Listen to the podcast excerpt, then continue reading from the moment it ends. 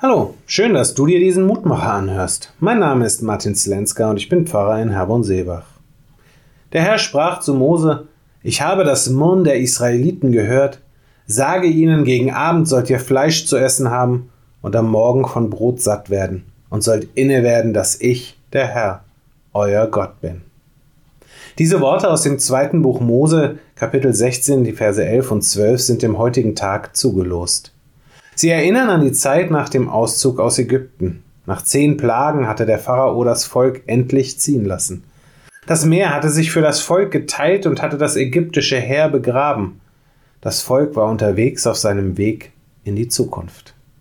Doch leider war das kein ganz einfacher Weg, denn dieser Weg führte durch die Wüste, tagsüber unendlich heiß, nachts bitterlich kalt, Nahrung und Flüssigkeit eine Seltenheit.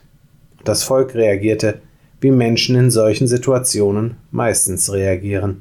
Sie haben gejammert, sie haben gemeckert, sie haben sich lautstark beschwert. All das, was an Gutem passiert war, lag in der Vergangenheit. All die Wunder, die sie erleben durften, waren vergessen. Es zählte nur der Moment, und dieser Moment war bescheiden. Bis heute haben wir Menschen uns nur bedingt verändert. Wenn das Gute passiert, sind wir euphorisch. Wenn wir die Wunder wahrnehmen können, dann jubeln wir. Doch sobald unser Weg steinig wird, sobald sich die Wüste vor uns öffnet, beginnen wir zu jammern, zu meckern und uns zu beklagen. Wie gut, dass wir einen Gott haben, der sich in diesem Moment nicht von uns abwendet. Die Zusage Gottes in der Wüste gilt auch uns. Wir werden haben, was wir brauchen werden. Ob wir dabei inne werden, dass der Herr unser Gott ist, liegt dabei nur an uns. Ich lade dich ein, mit mir zu beten.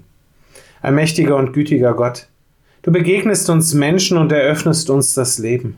Du schickst uns auf den Lebensweg und lädst uns ein, diesen Weg gemeinsam mit dir zu gehen. Und dann erträgst du, dass wir dich im Angesicht der Herausforderungen, die uns begegnen, so schnell vergessen.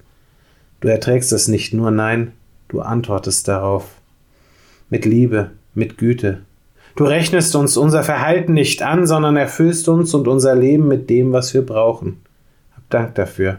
Und hilf uns, dass wir uns immer wieder auf dich besinnen und darauf vertrauen, dass wir aus dir leben können. Amen.